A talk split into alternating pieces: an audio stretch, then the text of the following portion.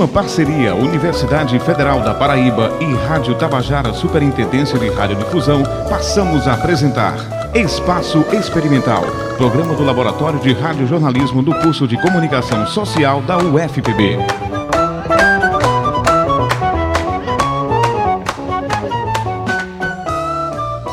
Um bom dia para você que está nos escutando neste momento em algum lugar da nossa Paraíba maravilhosa. O espaço experimental deste sábado está começando. Eu sou Jaqueline Lima. E eu sou Lucas Carvalho. Vamos falar sobre fotografia, cultura e muito mais. Inclusão. O repórter William Veras foi conhecer o trabalho desenvolvido pelo Instituto dos Cegos da Paraíba, que ajuda pessoas com deficiência de todo o estado. Cultura, uma entrevista sobre o projeto hashtag Centro Histórico Vivo. Fotografia. Mano de Carvalho e Carla Noronha falam sobre imagens analógicas e digitais. Fique com a gente, o Espaço Experimental está no ar.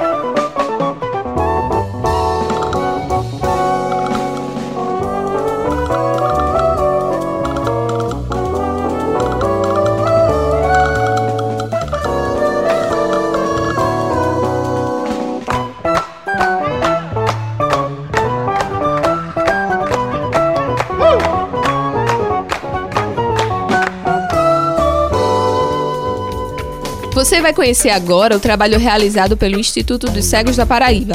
A instituição atende usuários com deficiência visual e tem sido fundamental para inserir pessoas na sociedade. É isso mesmo, Jaque. Confira agora esse belíssimo trabalho com reportagem de William Veras.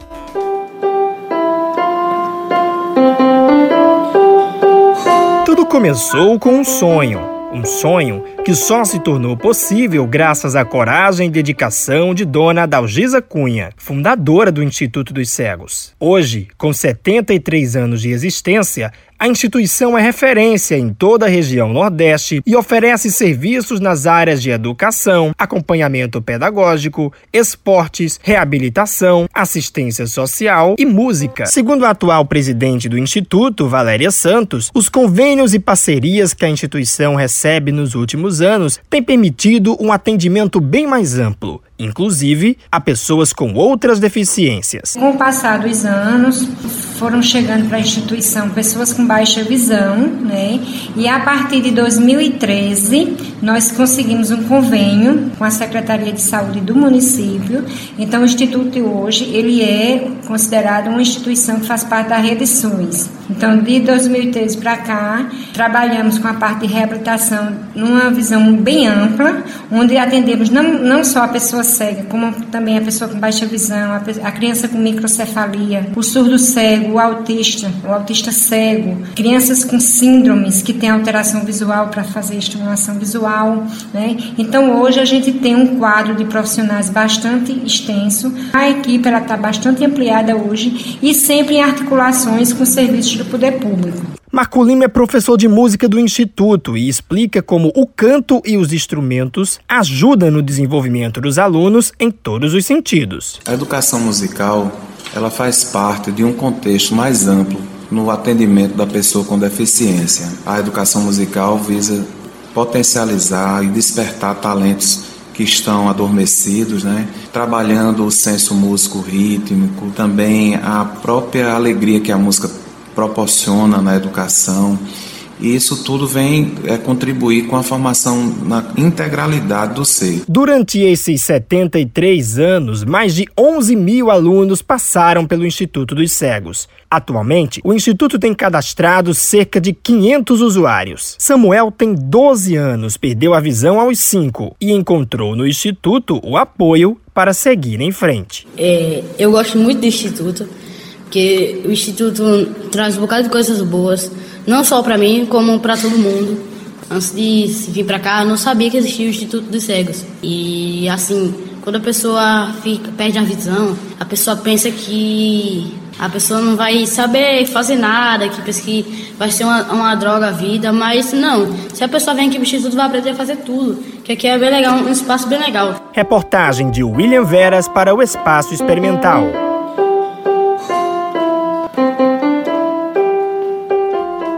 É muito importante o trabalho desenvolvido no Instituto dos Cegos. Concordo, Lucas. Projetos como esse precisam de visibilidade. E falando em visibilidade, Jaque, a repórter Gabi Alencar foi até o Centro Histórico aqui da capital conversar com o artista Eleonai Gomes. Vamos saber como funciona o projeto Hashtag Centro Histórico Vivo. Confira.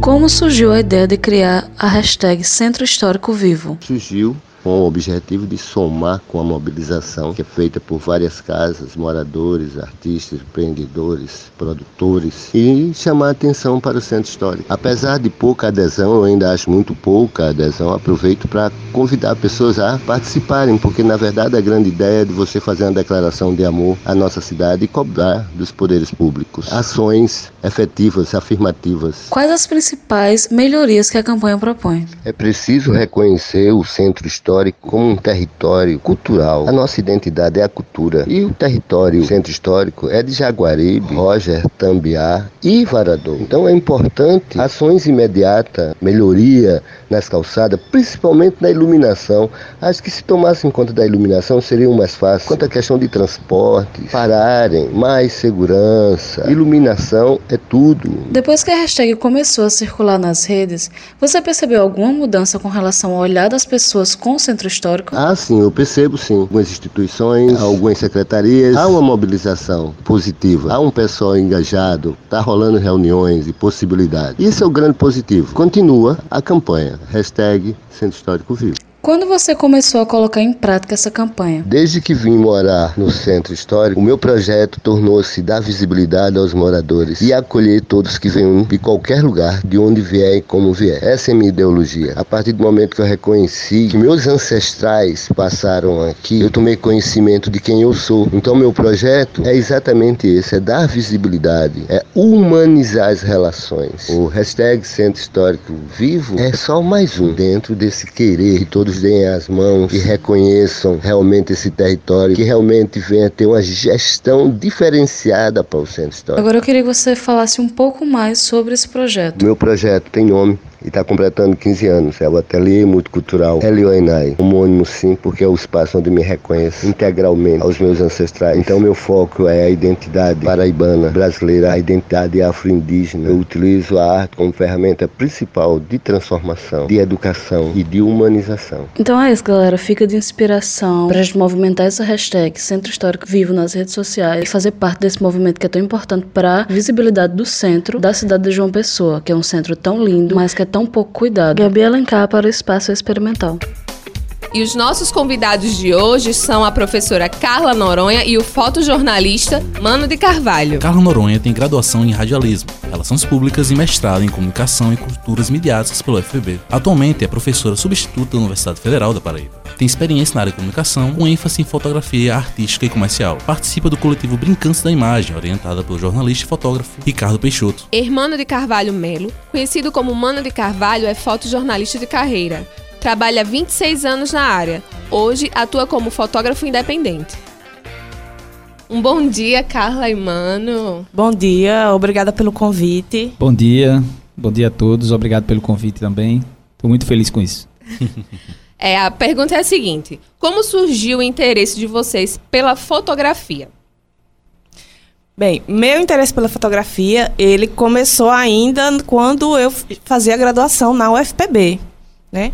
Mas só muitos anos depois foi que eu consegui adquirir um equipamento e começar a me dedicar à fotografia em si, né? Mas eu sempre minha paixão pela fotografia ela veio ainda da época do analógico, né? Porque eu, eu tive essa experiência ainda, eu peguei meio que uma transição do analógico para o digital, né, aqui na universidade. E aí esse processo de, de revelar um negativo, de ampliar uma imagem no papel, foi o que fez eu me apaixonar pela fotografia. Bom, no meu caso, é, a família já vinha de, de, de, alguma coisa de fotografia, como o Olívio Pinto, que era primo do meu pai, tinha o Fotopintura. Isso há muito tempo atrás, eu não lembro a data, gente. e meu pai sempre foi muito apaixonado por fotografia, tinha uma câmera que eu tenho até hoje, que é uma câmera de fole, ainda portátil, japonesa, que ele sempre guardava assim com muito carinho e mostrava às pessoas que ele gostava de fotografia. E em casa a gente tinha essa coisa de. Ele tinha essa coisa. Toda vez que chegava uma visita, alguém da família, é, ele pegava os álbuns que ele tinha fotografado, que ele fazia muito autorretrato, principalmente quando era solteiro, e mostrava a todos. Ele fotografou muito a família também. E eu tenho todo, tenho todo esse material. Um dia eu vou fazer alguma coisa com ele. Uma coisa bem legal. E aí isso, acho que isso ficou na minha cabeça, essa coisa da fotografia e tal. E com o tempo, eu depois que fui morar no Rio de Janeiro, quando eu voltei, minha mãe disse: foi, eu, eu, sinto mais ou menos assim, você vai ser fotógrafo. Vai fazer um curso com fulano de tal. Era, era Guilherme Stucker. A família Stucker também é bem conhecida na fotografia brasileira. E que são daqui. Ou, até hoje o fotógrafo de Lula e Dilma é Stucker. Né? Eu, aí eu fiz o, esse curso com o tio dele, um curso de leitura crítica da imagem. Daí desandou o negócio, assim, me apaixonei, fiz um curso de laboratório e já, automaticamente já, já montei logo um laboratório para mim e foi. é, Carla, tu disse que a revelar fosse tu gostar da foto, fotografia. Esse desejo continua hoje em dia, já que está tudo diferente com tecnologia? Sim, esse desejo continua. É, inclusive, eu tenho a pretensão de comprar alguns materiais para fazer algumas experiências. Aqui em João Pessoa, a gente tem fotógrafo que faz isso. Inclusive, tem fotógrafos aqui de uma pessoa que trabalham com essa questão da fotografia analógica, de revelar mesmo, fazer ampliação ainda. É uma, é uma tendência que está voltando, assim, mas são, são mais coisas, trabalhos mais experimentais, algo mais específico. É, fotografar ainda acaba sendo um hobby na visão da maioria das pessoas? Sim, eu acho que foto fotografia para a maioria das pessoas ainda é um hobby, é uma coisa de registrar o momento, de fazer uma selfie para postar no Instagram. Passa muito porque hoje a tecnologia ela facilitou muito essa questão do acesso à fotografia. Mas just, e essa facilidade também de você simplesmente apertar um botão no seu celular e fazer um registro é, faz com que as pessoas também acabem não valorizando às vezes, né, não, valorizar, não valorizam tanto o trabalho de um fotógrafo que estuda, que se dedica, é, enfim, que precisa se estar sempre se, se preparando de alguma forma para oferecer um serviço, um trabalho, oferecer um, uma fotografia diferenciada para quem curte fotografia. É, eu, eu acho que essa questão do, do, do analógico está voltando, que é uma tendência. Agora, é, são materiais muito caros. É, não vai ser fácil montar um laboratório ou trabalhar com isso, porque para se cobrar para um serviço desse é caro, mas a fotografia digital tomou muito espaço, tirou muito espaço dos fotógrafos profissionais. E mesmo assim tem aquela coisa assim, você tem que se adaptar ao novo. Mas mesmo assim, é, Hoje muita gente pega uma câmera e já, já, já sou profissional. E, e toma muito espaço porque digital você não tem consumo de, de, de, material, a não ser que você vá copiar, fazer a cópia. E, por exemplo, eu perdi uma empresa por conta do digital. Foi justamente no boom do digital que eu estava montando uma empresa de, de, de, de laboratório que surgiu a câmera digital. E eu falei. Por isso você tira como, como o digital é, levou muita coisa para esse lado, assim, de tirar o espaço. E ao mesmo tempo você todos todos são fotógrafos. Todos são fotógrafos. Vamos dizer, todos têm uma câmera fotográfica na mão. Mas é todos mesmo, do, do, do, do da criança ao mais velho. Assim. Minha mãe tem 83 anos, ela tem um, um tablet, faz foto, bota na internet. Tem Facebook, tem Instagram. E, assim, é complicado falar é, é, sobre isso porque tomou muito espaço da gente. A gente que estudou muito.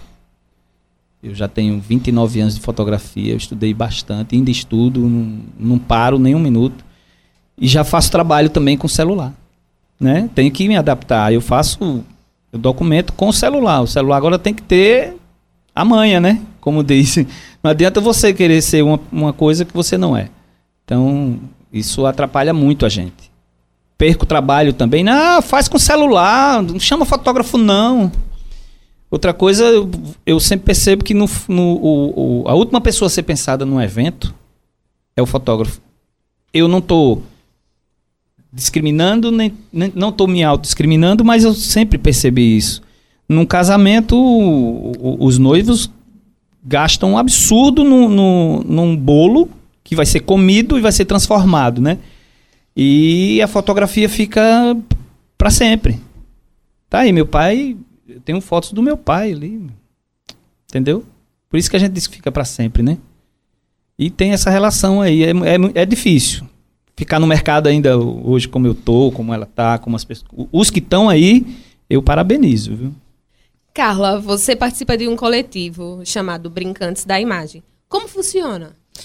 Nós somos jovens fotógrafos, né? Cada um tem o seu seu segmento de fotografia, né? Somos mais voltados para fotografia autoral, mas cada um tem a sua preferência. Tem quem trabalha com ensaio feminino, é, fotografia de rua, autorretrato. Ou que, tem uma colega minha que ela trabalha do, do coletivo que ela faz ensaios a partir de, de pesadelos que as pessoas contam para ela. Então, cada um tem a sua temática, mas o nosso objetivo é justamente se fortalecer enquanto fotógrafo, né? Porque atuar sozinho no mercado pequeno como João Pessoa é difícil. Então, a gente decidiu, é, a partir de oficinas que a gente fez com o Ricardo Peixoto, acabou se revertendo num coletivo. É, e aí a gente, a gente consegue contribuir um, com o trabalho do, uns dos outros, né? A gente estuda fotografia também. E além de fazer os nossos trabalhos individuais, a gente também tem essa questão de, de no estudo da fotografia, trabalhar com temáticas coletivamente. Né? E aí cada um dá sua contribuição individual para aquele trabalho coletivo que a gente estabelece um tema. E isso ajuda a gente a estar presente nos espaços, ajuda a gente na, na, na produção, a gente vai fazer uma exposição, é, a gente é, divide todo o, o custo da produção para que a exposição aconteça. Então, isso, as, as coisas se tornam mais viáveis quando a gente trabalha coletivamente também, né? E ajuda a fotografia voltar a ser presente aqui em João Pessoa, né? Que teve uma época, década de 90, que a fotografia aqui em João Pessoa era muito forte. E aí, depois de uns anos, ela meio que deu uma parada. E a gente tem esse intuito também de trabalhar para fazer a fotografia voltar a ser presente aqui na Paraíba. E quem tiver interesse, como é que faz para participar do coletivo? É, aí procura, o, procura um, um, de nós e a gente fala com o Ricardo Peixoto, tá? Porque a gente entrou numa fase agora de produção em ciclos. Sempre que a gente vai começar um ciclo de produção, as pessoas podem entrar e aí, quando o ciclo está acontecendo, ninguém pode entrar no grupo porque todo mundo está produzindo e a gente entra meio que em sintonia para que a produção consiga acontecer, de fato. E aí, sempre é, de um ciclo para outro, a gente, quem tem interesse em entrar no coletivo e conhecer, experimentar, a oportunidade é, é, é, é entre um ciclo e outro. Pra... Inclusive, a gente tá. A gente vai começar um, um segundo ciclo de produção. E aí, se tiver alguém interessado em entrar para conhecer, saber como funciona o grupo, a, a, a sistemática de trabalho, procura me procura ou, ou, e aí eu passo contato para a pessoa vir conhecer. Se ela quiser experimentar, será bem-vinda. E essas produções ficam disponíveis aonde? É, tem um Instagram específico, algo do gênero? A gente tem um grupo no WhatsApp em que a gente posta essas produções, né? A princípio elas são colocadas no grupo do WhatsApp e aí depois a gente prepara esse trabalho, estrutura esse trabalho que cada um produziu para a gente colocar numa galeria ou participar de um edital, é mais nesse, nesse, nesse estilo de, de produção. A gente não disponibiliza no momento que a gente está produzindo, porque a gente está num processo de construção. Cada temática, cada, cada material que é produzido, quando ele finaliza a produção, é que a gente vai disponibilizar para as pessoas verem. Essa coisa da, da, da fotografia é interessante porque a fotografia é uma coisa individual só você faz a sua foto, né? E é, ela até falou nos anos, nos anos 90. É, a fotografia é, foi, foi muito forte e o interessante é que eu nunca, assim, a primeira vez que eu faço uma, uma, uma, uma exposição individual, depois de 28 anos de fotografia, eu fui primeiro individual. Sempre foi coletivo, sempre foi coletivo. Sempre pensei na fotografia como coletivo, sempre, sempre é, fomentar a fotografia como um grupo, como juntar pessoas, cada um com seu olhar, aí que fica muito legal isso, né? Você trabalhar em conjunto. Mas a fotografia torna a pessoa muito também individualista. Muita gente fala, é, você chega num, num, num, num grupo de fotógrafos assim que não estão juntos, que estão fazendo um trabalho ali, por exemplo, vamos, vamos dizer, uma é, formatura. Formatura tem vários fotógrafos, é, é pra, é, dá para tirar de rodo, como diz assim, né? E você nota que cada um tá ali querendo fazer a melhor foto melhor que você. Vamos dizer assim, né? Você nota que o outro quer fazer melhor que a sua outra foto. E olha muito assim para o outro, a outra foto e eu vou fazer melhor. Então, é uma coisa bem individualista porque é o seu olho, né? Só você pode fazer. E eu costumo dizer que nunca você pode pegar aqui a garrafa, todos fotografarem no mesma luz aqui, que é, todas as fotos vão sair diferentes. Né? Isso aí é bem legal, essa coisa do coletivo é muito importante. E hoje ninguém ninguém está sozinho. Ninguém pode ficar.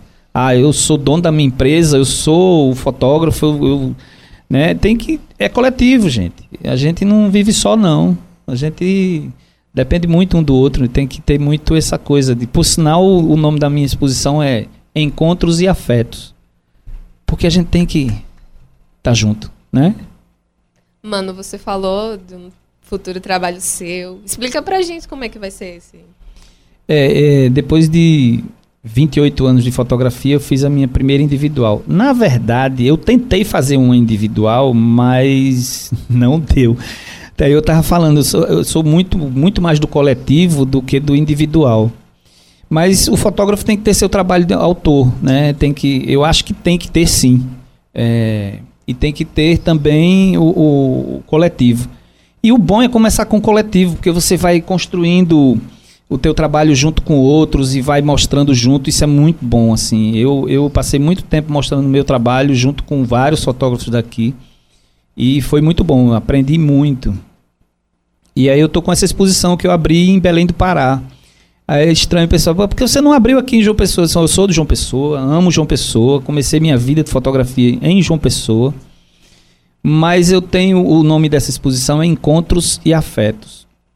Então, é, a fotografia de Belém do Pará, é, quando a gente fazia aqui, por exemplo, o Fenarte, a gente trouxe, veio o pessoal do Belém do Pará para cá, porque a fotografia de lá é muito forte, é muito forte. E esse encontro que aconteceu com a gente aqui, que são vários fotógrafos, a gente estava sempre trazendo os fotógrafos, foi muito bom. Foi muito bom, assim, aprendizado é, grandioso e as pessoas maravilhosas. E aí foi o que aconteceu? Eu reencontrei uma pessoa dessa lá de Belém do Pará, chamada Shirley Pena Forte. E ela é forte na fotografia, ela é professora de fotografia, ela é professora de fotojornalismo e tudo, lá em Belém. E aí eu resolvi, de repente, fazer minha exposição. Só que o seguinte, é, eu aconteceu uma coisa na minha vida da fotografia que para mim é muito triste. Eu perdi todo o meu material de negativo, tudo que eu tinha. E isso me abalou muito. Mas aí o que acontece? A vida não para, né? E a fotografia também não. E eu de repente eu fiz, gente, eu vou fazer um garimpo das minhas coisas. Eu tenho muito CD em casa, muito. Tenho muito CD. Sempre gravava CD, gravava CD. E muita gente diz que ah, CD não presta, não presta. Não, não presta mesmo, porque ele oxida, ele é ruim de abrir. Eu passei meses tentando abrir CDs que não abriam e limpava, lavava, fazia, fazia tudo. E consegui abrir algumas coisas e consegui resgatar algumas coisas minhas. Então eu fiz o seguinte, eu fiz um, um, um apanhado do ontem e do hoje. Nessa exposição tem fotografias de negativo, preto e branco, fotografias digitais, que é a, a câmera profissional, a DSLR, e tenho na exposição fotografias com celular. Então eu é o do vamos dizer do clássico ao moderno, em preto e branco. E fala muito do, do, da relação da pessoa em si com o seu universo, né? E aí esse encontro com muito afeto, porque quando eu cheguei em Belém eu tive muito afeto das pessoas de lá, porque como a fotografia lá ainda é muito forte também, é, eu acho que bem mais forte ainda do que aqui. Lá eles fomentam muito, tem, tem os laboratórios e tudo mais. É, e aí eu fui abrir lá, por conta desse essa coisa do encontro com, com, com as pessoas de lá e de repente peguei o fiz a exposição e levei para lá. Agora vou trazer para cá, vou vou mexer mais nela, vou vou aumentar porque ela lá foi no local pequeno e como eu já tinha um material pequeno, já, já garimpei mais coisas, já tenho feito mais coisas com celular. É, tem, no meu Instagram tem algumas coisas assim que eu gosto de, de, de postar que eu faço com. Eu, no meu Instagram eu, eu, eu publico mais com celular do que com, com a câmera. Porque tá sempre à mão. Tanto o celular como o Instagram tá na hora. Você fotografa e você pode postar na hora. Já a câmera tem o Wi-Fi da câmera, que tem que abrir o celular, tem que abrir o Wi-Fi da câmera. Ainda bem que tem Wi-Fi na câmera, né? Porque quanto tempo a gente passou sem Wi-Fi numa câmera é, é, profissional? Para poder eles liberarem isso, o preço foi lá para cima. Você compra uma câmera com, com Wi-Fi digital. A câmera profissional com Wi-Fi é bem mais cara do que a sem Wi-Fi, só por conta do Wi-Fi. Mas enfim, aí a exposição vai vir para cá e eu vou divulgar no Instagram. É, eu tenho uma pergunta. Você tocou no assunto que todo mundo é fotógrafo hoje, tem um celular, tem um celular, tira foto, é, é fotógrafo. Mas a fotografia do celular, a gente não. Porque os smartphones hoje em dia tá estão cada vez mais avançados. A gente não poderia com o olhar trabalhado do profissional, considerar uma fotografia do celular uma fotografia profissional também? Olha, eu já fotografo com celular e vendo minhas fotos de celular. Agora tem que ter muito cuidado com isso. É, tem celular que você consegue dominar. Tem celular que não. Ele que domina. Ele que diz, a luz é essa, aí basta você saber enquadrar, né? Basta você ter um olhar e ver a luz e fotografar. E tem que ver outra coisa. A qualidade em pixels. Porque, por exemplo, todo celular você pode fotografar. Você quer fazer uma cópia, ele tem o tamanho máximo que você pode chegar. Que aí vai começar a pixelizar, a não ser que você quer que. Porque hoje é, é, é contemporâneo é uma coisa muito louca, né? Assim, você pode. Eu, eu, eu posso fazer uma foto e ampliar ela bastante do celular, mesmo que ah, perdeu qualidade. Não, mas eu quero essa imagem, eu quero essa, eu quero esse, esse, essa coisa assim diferente, né? Mas tem que ter muito cuidado com isso. Eu tenho um celular que ainda bem que ele tem uma, uma qualidade muito boa e eu consigo dominar quase que 90%. Tem coisas que ele fica, tem coisas que ele me deixa nervoso que eu quero mexer e eles não, é assim, é assim do jeito não, mas eu consigo tem uma, eu tenho uma foto no, no Instagram que eu, eu, até botei assim: o efeito do defeito. Não é? é? Efeito. Efeito do defeito. Porque minha câmera do celular tem um defeito. E eu descobri o defeito e como parar o defeito dela. Ela começa a tremer a câmera, assim, como se fosse o autofoco querendo é, é, focar e não consegue. E ela ainda faz uma zoadinha, ainda faz uma zoadinha. Aí comecei a que, é isso? Que é isso? Eu comecei a fazer foto com ela. E, e fica um, um, Por exemplo, fazer foto de luz, foto noturna com ela, com esse defeito, fica interessante. Porque é, a câmera do, do celular ele sempre gira e balança de uma forma diferente. Então, a luz do poste, a luz do carro que vai aparecer, ele, ele borra de uma forma diferente toda vez que eu fotografo. Ou borra circular, ou borra é, é, vertical ou horizontal. Então eu começo a mexer com isso e dá um efeito legal. E, e sai foto legal. né? Então o celular eu tenho dominado um pouquinho ele, assim, sabe? Ele, ele me domina às vezes, mas eu, eu consigo. Então tem que ter muito cuidado com isso. É, dá para se fotografar, dá para se trabalhar. O pessoal trabalha muito hoje. Hoje, o vídeo, o videomaker está em alta. A fotografia caiu bastante com isso. Quando você chega para fazer um trabalho, ah, você filma também? Eu digo, filmo. O olhar tá ali, né? Você pode filmar, mas aí tem uma outra, é outra técnica, é outra coisa. Eu filmo, mas eu não edito. Isso aqui, ó, tô, eu, eu filmo, mas não edito. Eu prefiro fotografar. Posso até fazer um filmezinho para você guardar ali de lembrança alguma coisa. Mas não trabalho com isso. Meu trabalho é fotografia. E tem o videomaker. O videomaker hoje está em altíssima, né? E é tudo com celular. Na verdade, a maioria é com celular. E com câmeras profissionais. Videomaker mesmo é com câmera profissional. Né? E os, os blogueiros com celular. É, pegando o gancho assim dessa questão do, da fotografia de celular, hoje a gente tem aplicativos de celular que permitem a gente ter os mesmos, os mesmos recursos de uma câmera profissional. É verdade. Né? Então, para a gente que é fotógrafo, isso se torna um elemento a mais de, de domínio da câmera fotográfica. Né? Porque alguns celulares têm um modo de fotografia profissional que ajuda bastante, mas você ter um aplicativo, um recurso adicional no seu celular que permite você dominar 99% é, da câmera fotográfica, como se você tivesse com a câmera profissional, isso dá o poder da gente também trabalhar com o celular, né? E a fotografia do celular hoje, ela é considerada um segmento na fotografia. Existe um movimento hoje no Brasil chamado mobigrafia, que é justamente a cultura visual a partir da fotografia de celular. E todo ano eles promovem festival. Você pode enviar fotos para ganhar premiação, que pode ser celular, pode ser premia outros tipos de premiação. É, e, e, as fotografias são fotografias produzidas, fotografias manipuladas, tudo é pelo celular, feitas com, celular e manipuladas com aplicativos de edição para o celular. Então existe todo um processo aí, uma outra oportunidade, um outro segmento para quem quer também investir na fotografia de celular, né? E a gente já tem também alguns cursos voltados para as pessoas aprenderem a fotografar com celular. Eu mesmo já ministrei um workshop de fotografia de celular. É, porque as pessoas, elas. Muita gente hoje, ela, elas não querem mais só apertar o dedo no celular e produzir, fazer uma, uma foto de qualquer jeito. Tem gente que é interessada em saber utilizar o celular para produzir uma boa fotografia de verdade.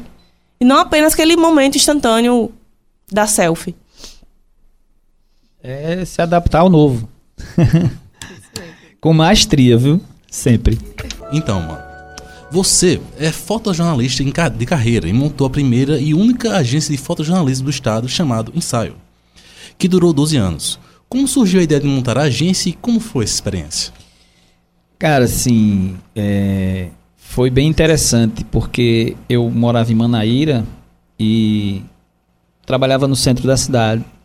E toda vez que eu vinha no ônibus, eu encontrava um cara no mesmo horário que eu, cara de quase dois metros de altura, com cabelo comprido, loiro, dos olhos verdes. Eu acho, não sei se é verde ou azul. E aí, eu, toda vez que eu ia, ele tava lá, tava lá, e de repente, soba tudo bem, tudo bem. Disse, mora por aqui, moro. Como é teu nome? É Mano. Como é teu nome? Ricardo Peixoto. Você falou. E, sabe, tudo bem, tudo bem, o que é que tu faz? Ah, eu faço isso, isso. Eu sou fotógrafo. Ah, eu também sou. Tá, isso que legal. É, vamos marcar da gente ver foto? Eu digo, vamos. Isso surgiu de Ricardo, né? Vamos marcar para ver foto. Vamos. Ricardo já, já, já era formado em jornalismo aqui pelo FPB. E aí falou de fotografia, ele se animou, eu também me animei vamos. Aí a gente se encontrou, marcou um, um, um dia de se encontrar, eu, ele, é, Giselma Franco, é, Marcos Veloso, é, Alberto de Paiva e. Não estou lembrado quem mais. Aí daí eu comecei a mostrar aquela coisa muito tímida, né? Assim, quem, quem para mostrar primeiro trabalho, assim. Eu mostrei uma coisa muito tímida que até hoje é engraçado de falar, de, de, de comentar. Mas enfim, aí surgiu aí a coisa de unir fotógrafos. Começou a juntar fotógrafos e a gente montou um, um, um, uma exposição desse material. E foi tão bom que aí eu, Ricardo e Marcos resolvemos montar a primeira e única agência de fotojornalismo da Paraíba, que é a Agência Ensaio. E aí a gente não parou mais. A gente foi uma coisa assim muito intensa. Foram 12 anos de muita fotografia, muita fotografia. Fotógrafos do Brasil inteiro a gente trazia para cá. A gente ia para outros, outros lugares. E aí começou a agência ensaio por aí, dentro de um ônibus. E além da agência ensaio, é, você já trabalhou em redação também, como fotojornalista? Sim, passei quase dois anos no Jornal da Paraíba. Passei quase 10 anos, porque assim, não, não é exatamente 10. 9 anos e alguma coisa na, no Jornal Correio. Saí do Jornal Correio agora nessa crise aí. É, e pronto, aí agora eu tô freelance. Nessa questão do fotojornalismo, né? Que a gente sai da universidade, jornalistas, e não tem uma cadeira específica para fotojornalismo, tem a cadeira específica para fotografia. Então, quando a gente vai para um mercado, o que, é que como é que o que é que vocês indicam para a gente se especializar ou cursos nessa área da, do fotojornalismo, que é tão importante? Que... É, eu acho que ela pode falar melhor disso. é, assim, é, a gente não tem muitas referências bibliográficas específicas para fotojornalismo no Brasil, mas é, a gente tem, muito tem muitos cursos online também. Hoje, a gente, é, o ensino EAD para fotografia ele tem funcionado muito bem. Então, é, é uma forma da gente complementar é, esse trabalho do, no mercado mesmo. E na prática é a questão de você conversar com o seu chefe de pauta para entender o que ele quer e a partir daí você começar a pensar, imaginar a foto que você tem que produzir. Entende? E chegar no lugar que você tem, no lugar que você precisa fotografar e observar este lugar como ele está funcionando. Pra, daí você consegue encontrar é, essa imagem para a pauta que você tem. Às vezes a gente não tem muito tempo para fazer esse, todo esse processo, né? Mas assim, com o tempo do dia a dia, é, um, um lugar a gente tem mais tempo, outro a gente é mais corrido, a gente acaba é, adquirindo, cada um desenvolve um jeito particular de encontrar a imagem que está precisando. E aí a gente vai construindo a nossa linguagem. Claro, a gente precisa estudar composição, a gente precisa estudar luz, é, procurar se, se encontrar alguma referência de livro, também é, ler bastante. É, se você puder participar de cursos de aperfeiçoamento, também é interessante fazer isso. Com, procurar outros fotógrafos também para você conhecer, buscar referências de imagem com outros fotógrafos também, mesmo que você não tenha a proximidade real, física do fotógrafo, mas a internet está aí, o Instagram está aí, para a gente buscar essas referências de imagem também. Então, a gente tem hoje várias possibilidades de, de encontrar o conhecimento complementar ao que a universidade oferece para a gente. É, isso é verdade. É, é, na minha época não tinha nada disso, né? É, não tinha a, as informações era assim, ou você faz jornalismo mesmo, ou você vai para a luta mesmo, vai vai é, é, vai fazer como eu fiz. Eu fui fui estudar como eu pude estudar mesmo, porque eu já trabalhava, tinha que trabalhar. E aí montei a agência, a agência tomou totalmente o, o, o meu tempo. E, e, e, curso de eu queria ser fotógrafo. Eu não queria ser jornalista. né? Então veio o ser, eu vim ser jornalista repórter fotográfico. Com esse tempo todo de, de, de trabalho, tá aqui o, o, esse pequeno dossiê aqui. É, eu consegui ser fotógrafo, ser, ser um repórter fotográfico, né? Tanto que eu fui contratado pelas maiores empresas de fotojornalismo daqui, de, de, de jornalismo. E trabalhei com maestria e, e tenho carta de recomendação. Mas enfim, assim, hoje é muito mais fácil você estudar. Eu estudo o dia todo que eu tiver no computador, no, no, no telefone, eu estou estudando fotografia, estou vendo novas possibilidades. E, e até hoje não existe o curso superior de fotografia aqui, né? Tem em São Paulo, que Eu não sei se tem em Pernambuco, tem? Tem. Já tem em Pernambuco, Já tem né? Pernambuco. É, então isso dificultou Eu acho muito. que Natal também tem. Tem Natal já, pronto. Então eu mesmo vou correr atrás, né? Nunca é tarde. Então vou tentar me aperfeiçoar, vou. Isso é muito bom, porque a gente fica e depois eu eu, eu, eu tive dois filhos, aí foi que deu uma travada, né? Porque eu me dediquei muito à minha família, muito, muito, muito, muito. Me dedico até hoje. Mas já estão crescendo.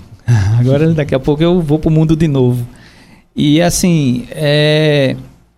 É o que ela disse, é você chegar no jornal, interpretar a pauta, porque você tem que interpretar a pauta. Às vezes o teu chefe diz, olha, eu queria uma foto assim, assim, mas a maioria das vezes ela, ele diz, ó, a pauta é isso aqui, fotografar isso, isso, isso, isso aqui. Pronto, são três, quatro pautas por dia. Eu peguei, cheguei a pegar cinco pautas por dia e eu era o último fotógrafo a sair do jornal. Então eu chegava, ficava até às vezes meia-noite, uma hora tinha uma festa, uma cobertura de um evento, um, né?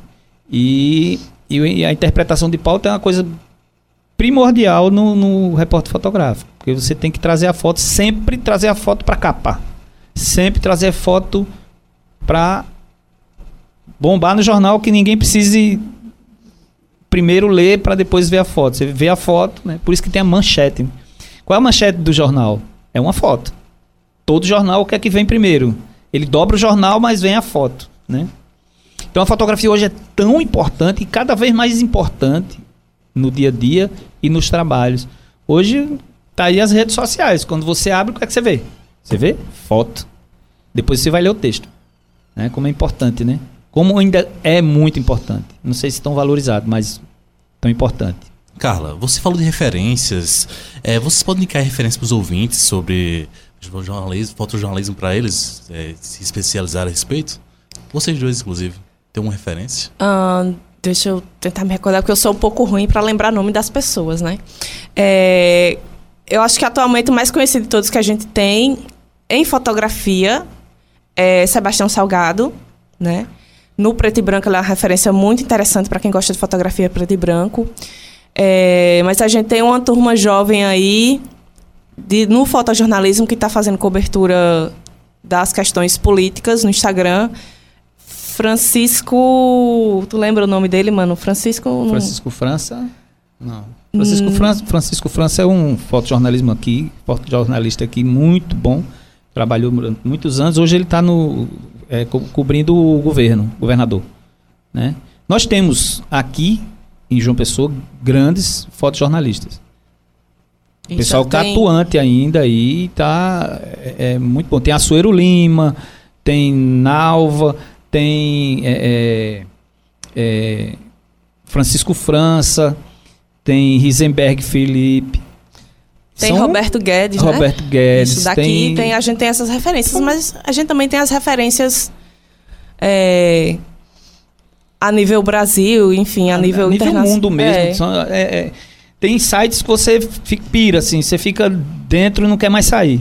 E tanta, tanta coisa boa, assim. Instagram tem coisas maravilhosas também. Tem um site chamado Magno Fotos, que, Magno, é um, né? que é um site internacional, que lá a gente encontra a lista dos fotógrafos que trabalham para a agência, que é uma agência internacional, e tem algum nome de alguns brasileiros no meio, tá? Então, assim, pra, se você quiser conhecer fotografias de vários segmentos, de referências de vários segmentos, é, o nome de fotógrafos a nível Brasil, a nível é, internacional, essa agência Magnum, que é uma agência de fora, ela tem essa lista compilada de, de, dos maiores fotógrafos. Somos muito fortes nisso. Muito. Somos bem conhecidos lá fora como grandes repórteres fotográficos. É, Carla, em abril começou o projeto Caminhos da Fotografia, que será realizado quinzenalmente. Conta pra gente sobre esse projeto que será realizado aqui na UF. Esse projeto é, é uma ideia minha, de Arthur Maia, que também é professor daqui, e minha. É, é um ciclo de palestras sobre fotografia, né? É, como a gente dá aula de fotografia, a gente percebe muito essa carência de do mercado, do profissional, da coisa do dia a dia mesmo, da prática, né?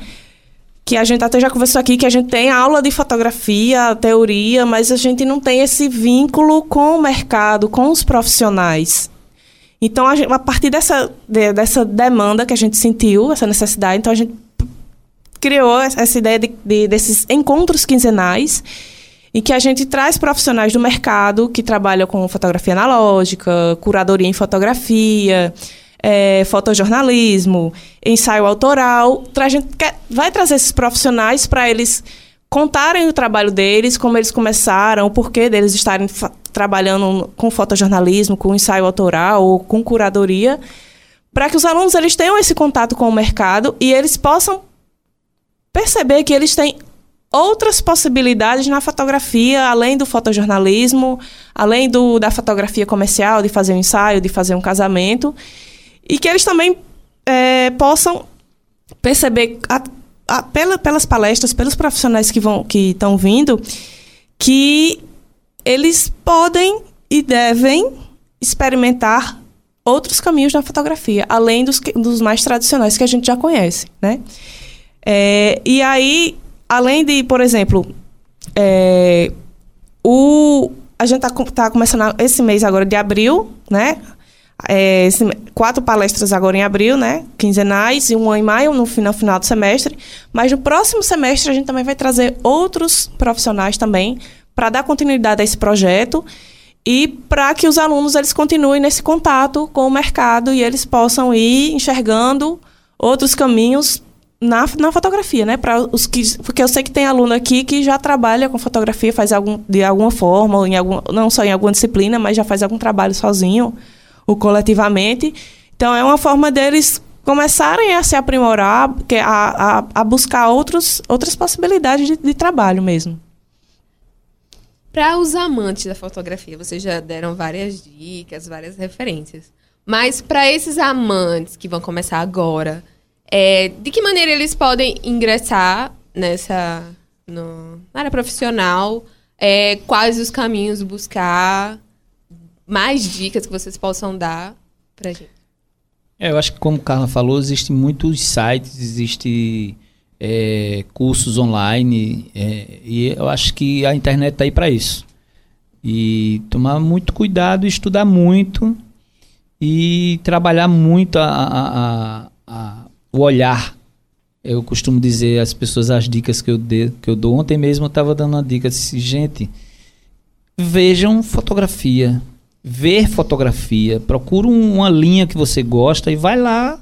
A internet tá, é excelente para isso. Você senta na frente do computador o telefone vai ver fotografia, ver como ela é feita, ver como de onde vem a luz, como qual é a, a, a, o ângulo que foi usado, como qual a lente que foi usada e por aí.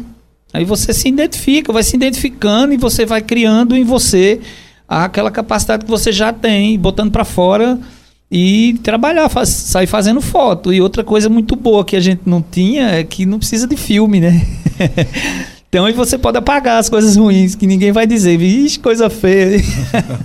você pode apagar o que você não gosta. Agora, cuidado, porque é, eu lembro muito de um fotógrafo chamado Aurílio Santos. Ele é um excelente fotógrafo. Ele é lá de, de Brejo do Cruz. A gente tinha a agência, na época da agência que a gente fazia o Lambi Lambi, o projeto Lambi Lambi. Ele chegou, o rapaz ali, bem pelos cantos, assim, bem desconfiado, aquela coisa que tinha, era uma agência, né? Era uma agência, aquela coisa. A gente ali era, bicho, era massa demais. Aí ele chegou com uma sacola, com duas sacolas. Um ele botou no chão, assim, e a outra ele abriu, só a pessoa trouxe isso aqui para vocês verem e tal, botou. Aí eu olhei assim para Ricardo, eu olhei para as fotos, vamos, porque a gente tem uma leitura muito rápida, a gente passa foto assim, eu passo foto pá, pá, pá. Aí eu olhei para Ricardo, eu olhei assim, Ricardo, rapaz, aquela sacola no chão ali, eu acho que tem coisa ali. Pois era a mina de ouro de Aurílio Santos estava justamente no chão que ele não queria mostrar né? Tem muito essa coisa assim, eu, eu como eu sou muito crítico também no meu trabalho, principalmente, eu vejo coisas minhas assim, se não presta, não presta, não presta, não presta, eu vou passando, não presta, não presta, não presta. Mas de repente você é tipo assim, é, eu não sou, não gosto de editar. Às vezes eu peço um outro fotógrafo para editar. Sei, vamos editar aqui comigo. O que é que tu acha dessa foto? Que é que tu- essa coisa do coletivo ge- gera muito isso, né? Do olhar do outro. É, e muita foto minha também, muita gente disse, essa foto tá massa, isso tá legal. Eu separo. e é esse o cuidado, é você buscar conhecimento. E a internet tá, bicho, é muito bom. Pra isso, principalmente. Que estão usando a internet aí pra muita coisa ruim e não vale a pena. É, e em relação, sempre me- me perguntam sobre que equipamento eu compro. E eu respondo, quanto você tem para investir, Boa pergunta. né? A gente não precisa ter o equipamento mais caro é, do mercado para começar em fotografia. Eu sempre recomendo, compre o equipamento que você pode no momento para começar, né? E qual a marca do equipamento que eu compro? Se você puder, se você tiver amigos que já tem, que tem equipamentos é, de mais de, de, de uma marca, experimente esses equipamentos. Experimente, uma- use uma câmera da Nikon, use uma câmera da Canon, para ver o equipamento que você mais se identifica. E aí você escolhe a marca e, consequentemente, depois o modelo que você vai, vai investir para você começar. Isso é o mais importante. E também a questão de. é, não só de estudar, de, de fazer os cursos, mas também se juntar em grupos coletivos, né, de amigos, e estudar junto, e sair para fotografar junto, e pedir a opinião das outras pessoas. Isso ajuda muito na construção do trabalho, né? É importante também a gente, é, quando a gente fotografa, está fotografando, principalmente quando a gente está começando, a gente tem muito amor às fotografias que a gente faz. Inclusive as fotografias ruins. E essas é que a gente tem um afeto muito grande mesmo. Pra gente, elas são lindas. E às vezes, só que a gente também precisa desapegar desse afeto para a gente construir um trabalho bacana, tá? A gente precisa aprender a ouvir a opinião do outro, né? A crítica do outro, para que a gente possa melhor- melhor- melhorar o trabalho. Então, aquela foto que a gente às vezes ama muito, ela pode não entrar no ensaio, num edital. Então, a gente tem que ter essa compreensão de que essa foto ela pode não ser boa neste momento, para aquele trabalho, para aquele edital específico de, de É fotografia. que nem interpretação de pauta, né? É. Mas para um outro momento ela pode servir. Ou mesmo que ela, você não exponha essa foto em lugar nenhum, é, mas você pode expor ela na sua casa.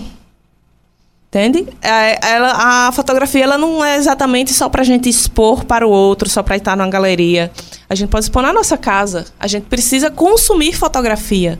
Não só de ver a fotografia do outro, mas também de comprar a fotografia dos outros fotógrafos. É assim que a gente alimenta o mercado de fotografia. Eu tenho percebido bastante que muitos fotógrafos eles querem vender o seu trabalho, eles querem expor, eles querem que as outras pessoas consumam o que eles estão produzindo, mas eles não têm o hábito de consumir a fotografia do colega. E isso é ruim para a gente que está no mercado, porque a gente não está se valorizando. Enquanto profissional, se a gente não valoriza o, trabalho do outro, a gente não pode exigir valorização do nosso. É, eu vejo aqui, eu vejo como eu falei, aquela coisa muito do individualismo, né? Ainda tem muito individualismo e o- e a fotografia, ela é individual e também pode ser coletiva. Mas a fotografia, ela é individual, não deixa de ser. É você que faz a foto. Então, é você o fotógrafo da sua foto. E, mas você pode compartilhar. Como é que se faz foto? Duas pessoas fazem uma foto só? Não, não faz, né? Não. É, mas a gente não pode levar isso como individualismo. Você só ser e, você não consumir, você não elogiar um bom trabalho do outro, você não divulgar o trabalho do outro fotógrafo achando que você vai perder espaço. Eu divulgo, eu acho que eu tenho feito isso a minha vida toda, desde que eu comecei, principalmente com a agência ensaio. A agência ensaio surgiu por, ex- exatamente por isso, assim, fomentar a fotografia e também vendê-la né? A gente vendia fotografia e ao mesmo tempo a gente trazia fotógrafos para perto e botava o fotógrafo pro mundo. Assim, é muito bom isso. Você vê, eu vejo fotógrafos aí, como o que eu falei agora, Aurílio Santos. Ele, ele já fotografava, mas não tinha uma, uma divulgação do trabalho dele. um- hoje ele está expondo todo dia, Instagram tá aí, fotos belíssimas do sertão. E ele tem muito essa pegada do sertão. Então, é. Gente, a gente tem espaço para todo mundo, né? Tem espaço para todo mundo e vamos continuar fomentando o outro, você, o outro, juntar o que, o que eles estão fazendo aí é muito bom. Eu, eu já fiz isso muitos anos. E eu, hoje eu estou mais individualista, assim, no termos de trabalho mesmo. De, eu, tô, eu vou documentar, eu vou. É, é, vou trabalhar num, numa revista. Eu estou ali, tô, né? Eu não, não, sou, não sou de competir, eu sou de trabalhar.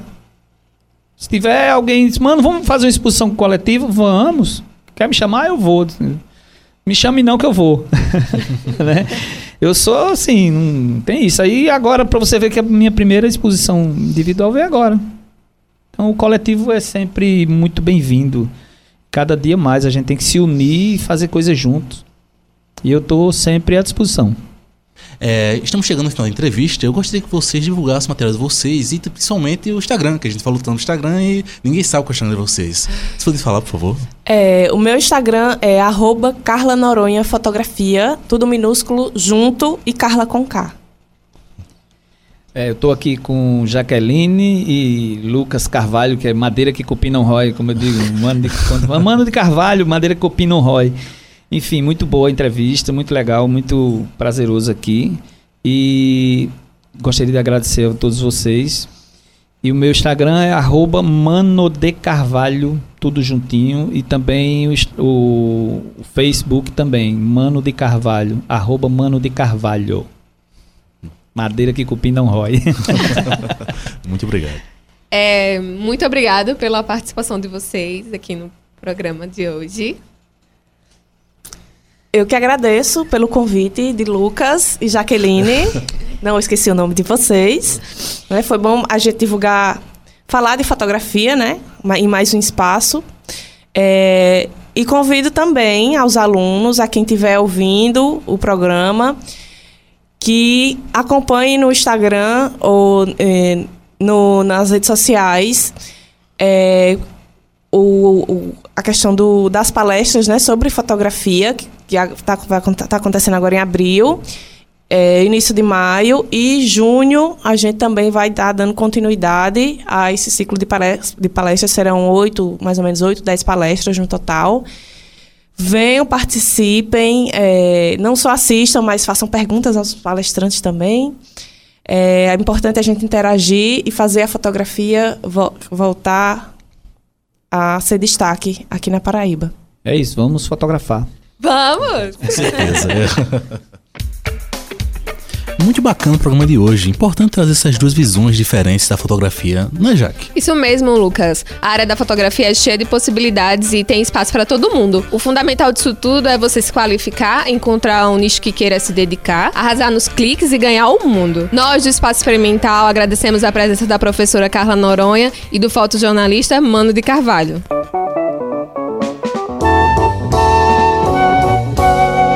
A Rádio Tabajara AM apresentou Espaço Experimental, programa do Laboratório de Rádio Jornalismo do curso de Comunicação Social da UFPB. A veiculação desse programa é resultado de convênio de cooperação entre a Rádio Tabajara Superintendência de Radiodifusão e Universidade Federal da Paraíba. Esta edição do Espaço Experimental teve a produção de Gabi Alencar, Jaqueline Lima, Lucas Carvalho, Matheus Felipe e William Veras, e a apresentação de Jaqueline Lima e Lucas Carvalho. Professora orientadora e jornalista responsável, Patrícia Monteiro. Gravado no estúdio do Centro de Comunicação, Turismo e Artes da UFPB. Você pode ouvir o programa de hoje novamente no Spotify. Estamos também no Instagram, arroba Espaço Experimental UFPB. Um bom fim de semana para você. O Espaço Experimental volta no próximo sábado, às nove da manhã. Até mais!